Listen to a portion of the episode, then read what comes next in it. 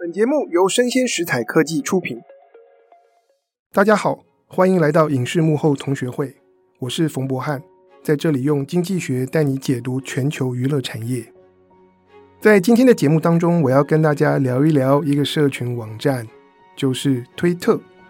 那我们先从最近的一则产业新闻开始啊，就全球首富伊隆马斯克在十月底的时候正式买下了推特。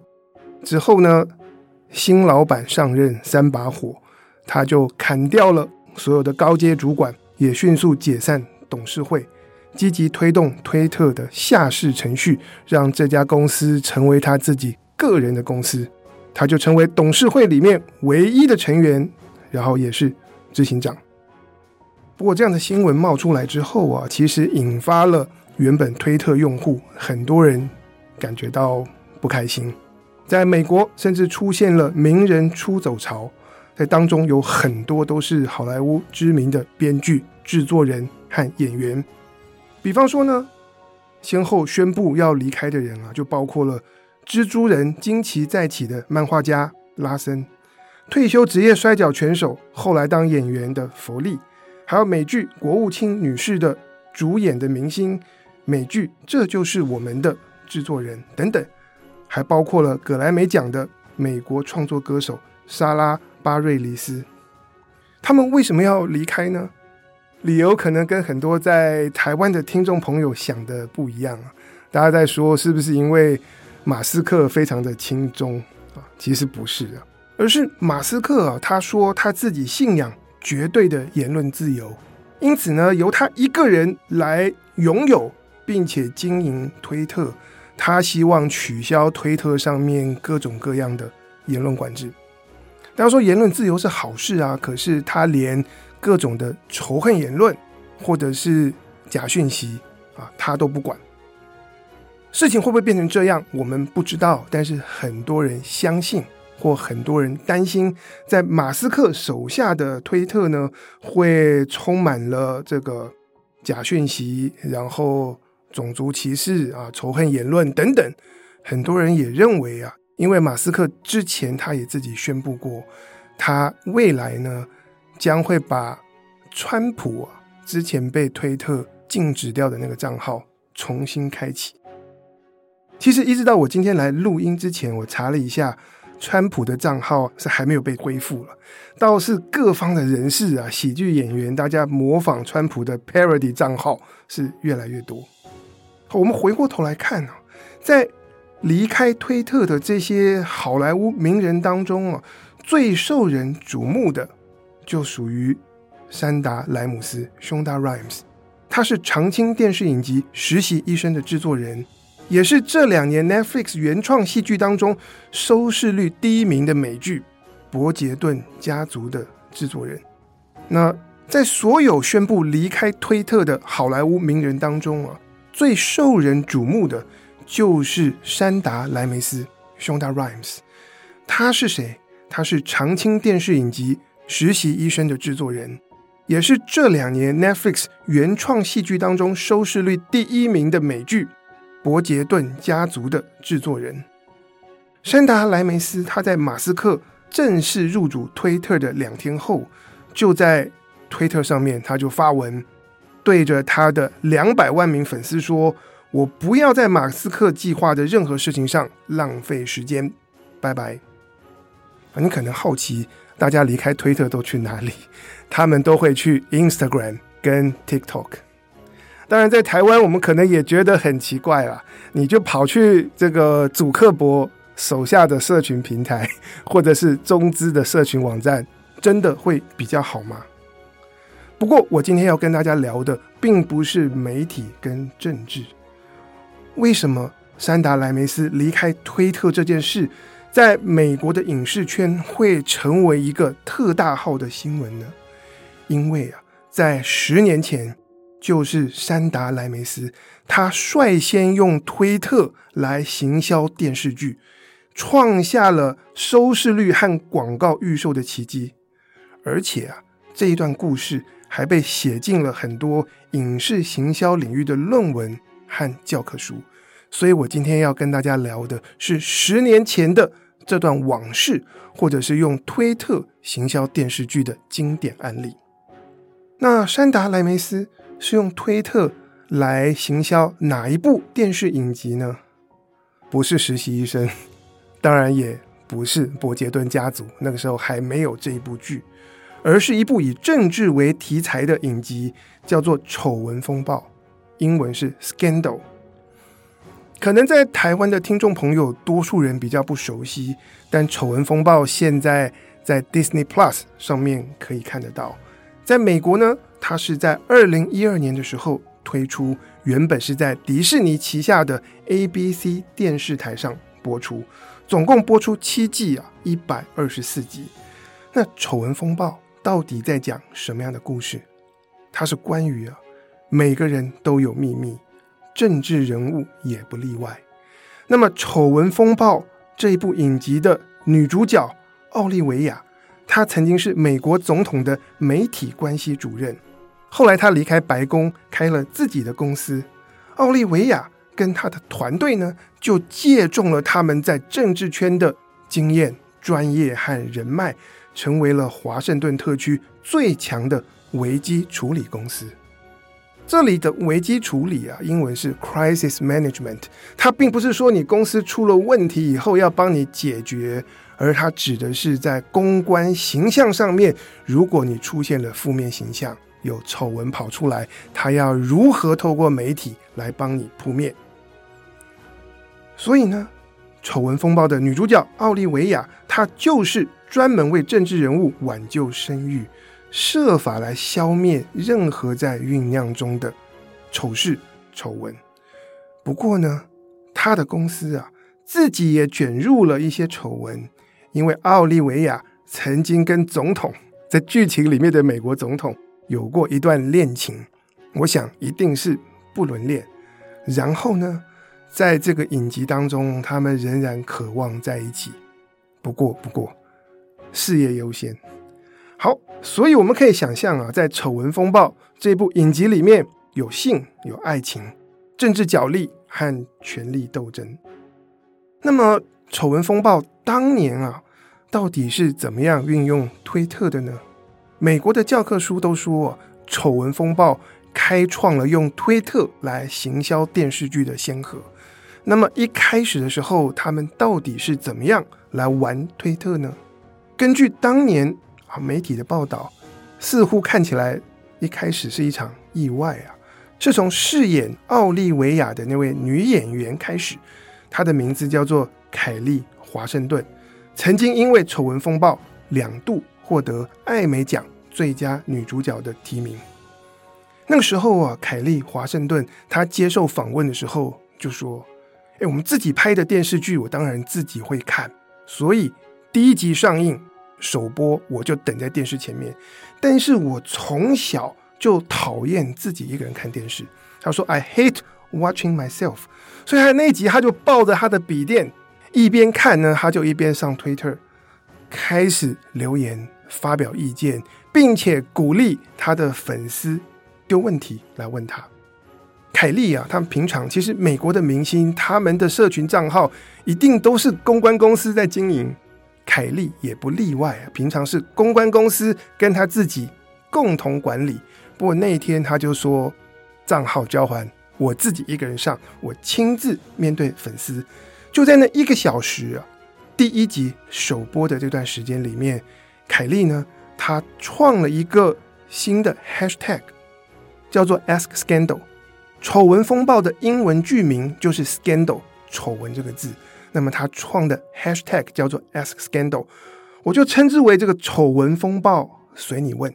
所以任何的观众，他们可以针对这部剧一边看一边丢问题，只要加上了这个 hashtag，凯莉有问必答。大家都问些什么问题啊？其实是五花八门啊。很多时候，他们就是问凯莉：“哎，你对剧本有什么看法？在这一段剧情里面，你心里面真实的想法是什么？”当然，大家也会跟他聊拍摄现场的各种的八卦。凯莉，我觉得她也很厉害。我事后看当年的这个案例，我很难想象，真的是像他们讲的是一个意外，无心就烧起来的一阵推特狂潮啊！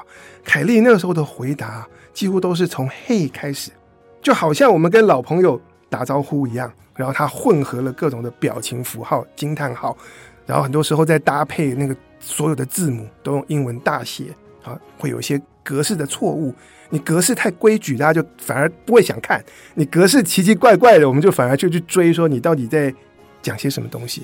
然后凯莉呢，还帮在追《丑闻风暴》的这些观众啊，帮他的粉丝就取了一个名字，就称他们为 Gladiators 神鬼战士。就这样啊，一个小时之内，Ask Scandal 创造出了好几千则的推文。这件事情，ABC 电视台以及《丑闻风暴》的制作人山达莱梅斯，他们当然都看到。于是他们就开始积极的，希望能够更全面来运用 Twitter 跟观众互动。所以不只是第一集了，之后第二集、第三集，每一集他们都开始设计，大家一边看电视，一边上推特。我们来聊一聊怎么做呢？其实分成啊、两种策略。第一种方式就是珊达莱梅斯他邀请更多的演员。在每一集首播的那个小时，大家线上一起追剧，然后呢，演员就可以跟观众互动，观众也可以跟观众彼此互动，反正大家就用推特来聊天嘛。这个情况其实让我想起以前我还是学生的时候啊，十几二十年前，那时候我们看呃台湾的这个棒球亚锦赛，或者是直棒的季后赛，我们也是就连上 PTT，而且在那个年代。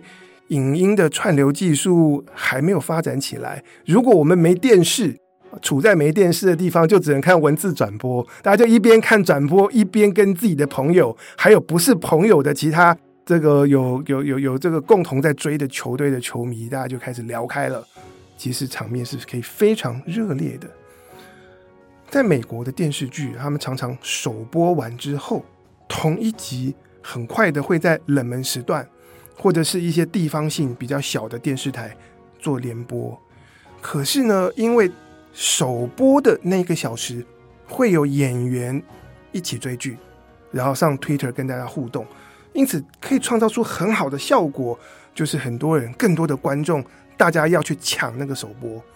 我要趁有演员在网络上的这个时候一起看，这样呢，就自然的拉抬了首播的收视率。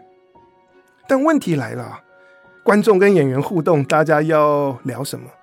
如果是言不及义，或是原本更正，如果是言不及义，或是聊八卦，毕竟在推特上面，我们也看不到这些明星的照片啊什么的，我们就用纯文字的方式沟通嘛。所以，如果内容没有经过设计的话，那粉丝其实很快会腻。其他的电视节目也会有样学样，大家都来啊，明星跟观众一起聊八卦。那么，在别的地方永远会有更新鲜的话题。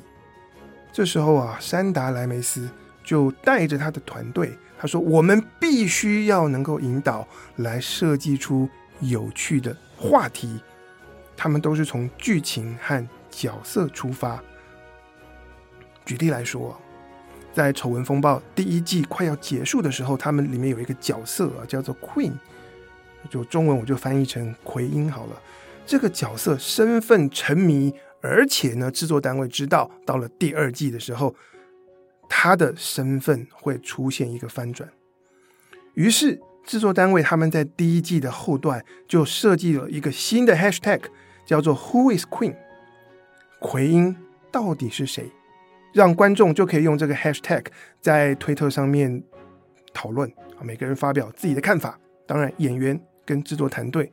也会发表意见。丑闻风暴到了第二季啊，其实出现了一个比较大的转折，当中有一个人，他叫做 Fitz 菲兹被暗杀了。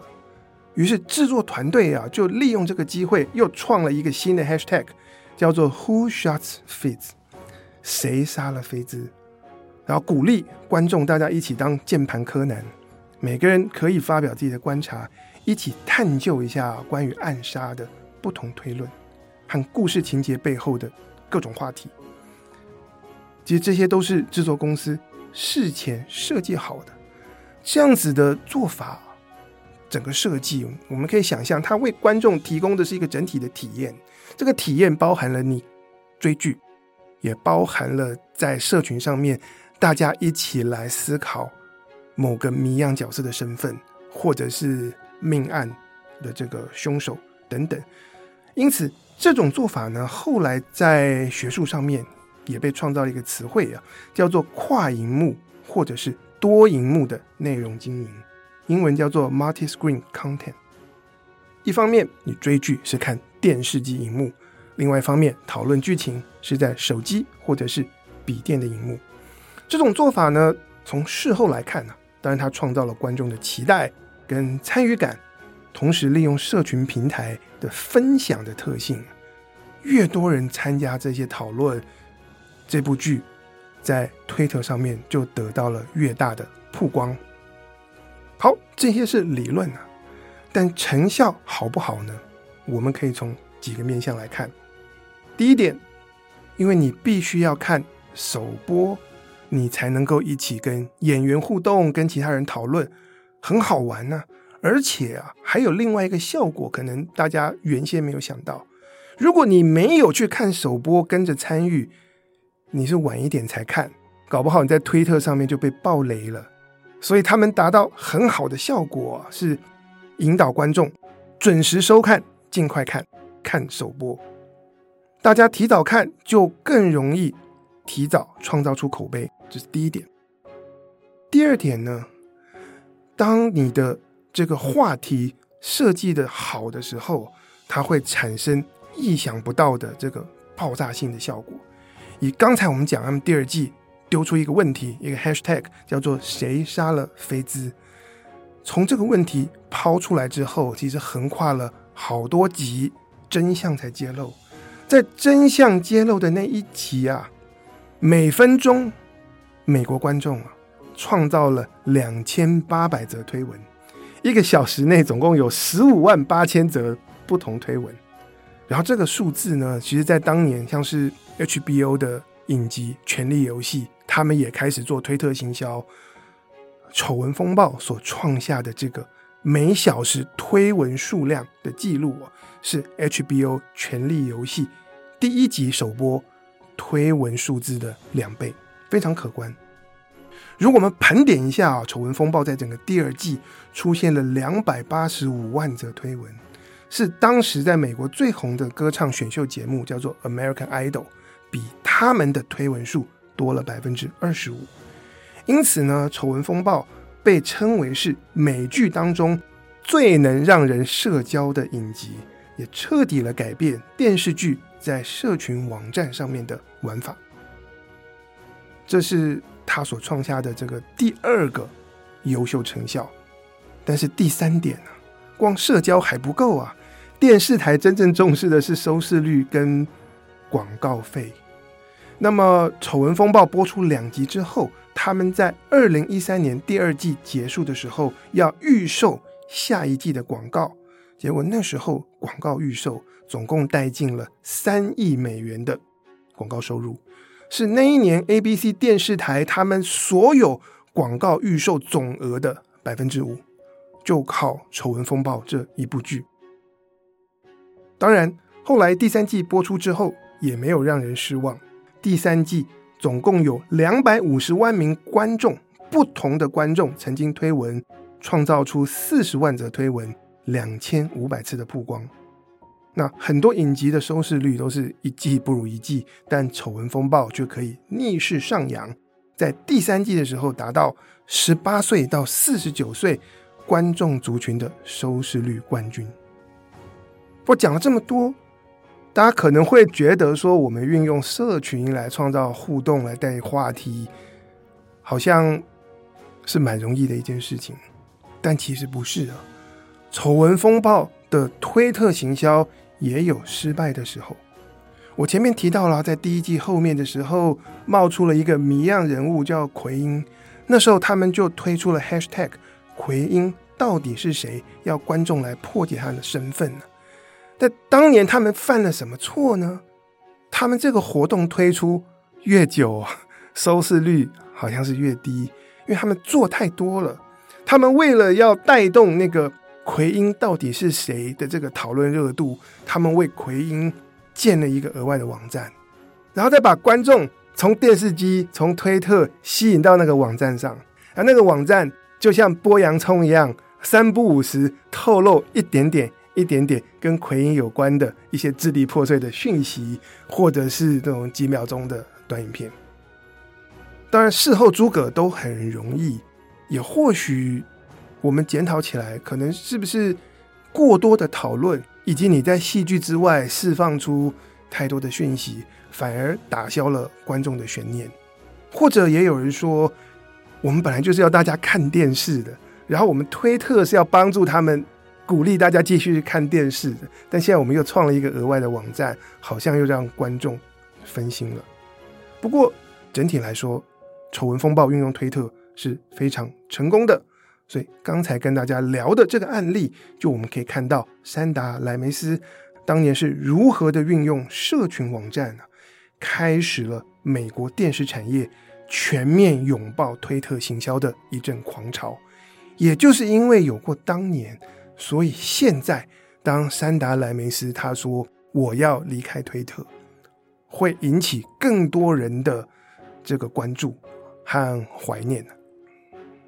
刚才跟大家分享丑闻风暴的案例，是取自一本今年刚出版的书，书名很有意思啊，叫做《Social TV》，我就把它翻译成中文啊，叫做“看电视社交”。这其实是一本学术著作。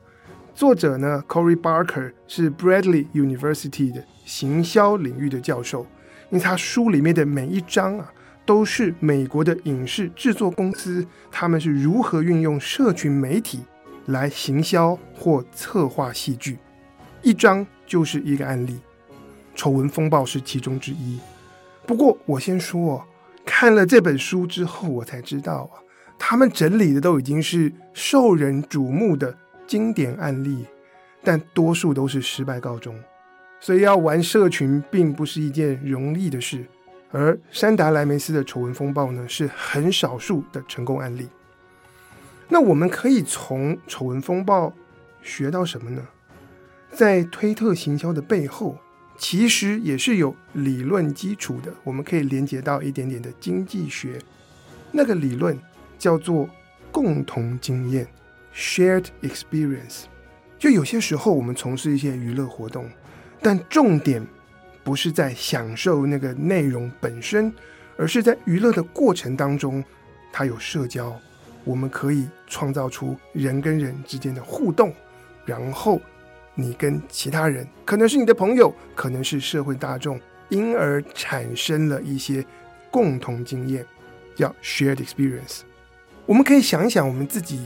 个人的经验，其实我在台大开影视产业的课，每个学期都会有学生跑来问我一个问题。他说：“哪一部戏这么难看？为什么可以引起这么大的话题？收视率这么好，或票房这么高？”每年都会有人问这个问题，然后大家心里面想到的这个电影、电视都不一样。那我就会问他们：“你看了吗？”诶，他们都看了。那我说：“这么难看，为什么你看？”因为他们说：“你的同学也看。”所以有些时候，我们真的是看戏剧，有的人就是为了自己能够领略那个剧情，自己可以经历那个情绪的转折、情绪的体验。但很多时候，我们看电影、看电视，就是跟亲朋好友之间的社交活动，或者当你发现到哪一部作品成为社会上的一股话题跟风潮的时候，你可能觉得我也需要看。我才能够跟社会上其他的人产生连结。那么我在学校、在办公场合，面对同学同事，我们才会有一些更多共同的这个谈资啊，大家有话题可以聊，不会落伍，不会变成边缘人。不只是影视戏剧啊，在很多不同的领域跟娱乐有关，都会出现这样的现象。举例来讲啊，过去几年，韩国它每年在美国举办非常盛大的文化音乐节，叫做 KCON。那经过两年的这个疫情的折磨，今年终于又在洛杉矶顺利举办实体的韩国文化音乐节大会，有超过九万人参加。那我就追美国的新闻报道，他们去访问，其实会有世界各地的人就特地因此去洛杉矶。结果很多人接受访问的时候，他说：“我们一开始是为了韩国的音乐、舞蹈跟韩国的服装而来，然后这里会有很多漂亮的东西、新奇的东西、有趣的事情发生。但最后我们在这里待下来，而且觉得非常非常的兴奋，是因为我们交了朋友。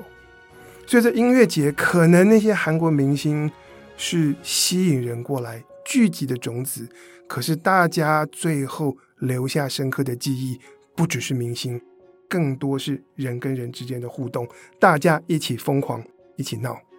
还有一件事情是，今年的暑假，我在台大的脸书社团啊，叫做 NTU 交流版，就看到有一个学生啊，有个同学，他就写了一个给大一新生入学前的十项须知。我就不念了，因为废话很多。但里面的第九条是啊，写给大一新生啊，如果你渴望跟系上的同学混熟啊，你应该要去多看 VTuber，因为 VTuber 是时下最流行的文化，让你跟别人聊天时永远有开不完的话题，瞬间就成为系上最受欢迎的人。不管是 K-CON 还是 VTuber。那我也会去看 VTuber 啊，我跟学生、跟同学之间可以有更多的交流。但总之，娱乐活动可以塑造一群人或者是一个大的群体他们的共同经验。而山达莱梅斯运用推特，然后包括之前的这个凯莉创造出 Ask Scandal，和山达莱梅斯他创造了奎因到底是谁，还有谁杀了菲兹，丢出种种的这个话题啊，Hashtag。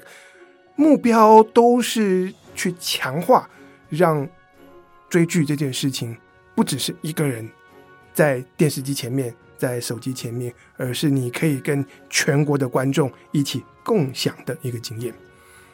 那么从经济学的角度来说，这样做其实有几个好处了。原本只是享受故事嘛，现在结合了社群，让追剧多了社交的功能。当然就可以吸引到为社交而来的新的一批观众。再来第二点，如果操作成功，引起话题，带出热烈的讨论，社群可以创造免费的曝光。但还有一点呢，这一条好处，我觉得叫做亦正亦邪啊。一旦社群活动能营造的沸沸扬扬，有时候一些戏剧它已经不是那么好看了。可是却可以透过社交的吸引力和社群力量，持续吸引观众前来。因为有些观众他不是为内容来的，他是为社交而来的。就让我想到前一阵子我看这个 YouTube，就追那个志祺七七在讨论《台北女子图鉴》。那当然，其实《台北女子图鉴》很惊讶，它的在台湾跟香港的这收视收视状况是非常非常的好。虽然也很多人骂，那下面就很多人留言了。大家看《台北女子图鉴》，很多人原因就是跟朋友一边看一边吐槽，带给我很多快乐。这其实是志奇一开始设计给大家选的一个选项，但果真很多人选。为什么？追剧是一种社交活动，看电视社交，就是我们刚刚提到的书名。不过话说回来啊，一部影视作品如果要能够持续在社群上保持热度，我想关键还是要回到。故事本身，也就是剧情和角色是否够深刻、够峰回路转，让人想讨论。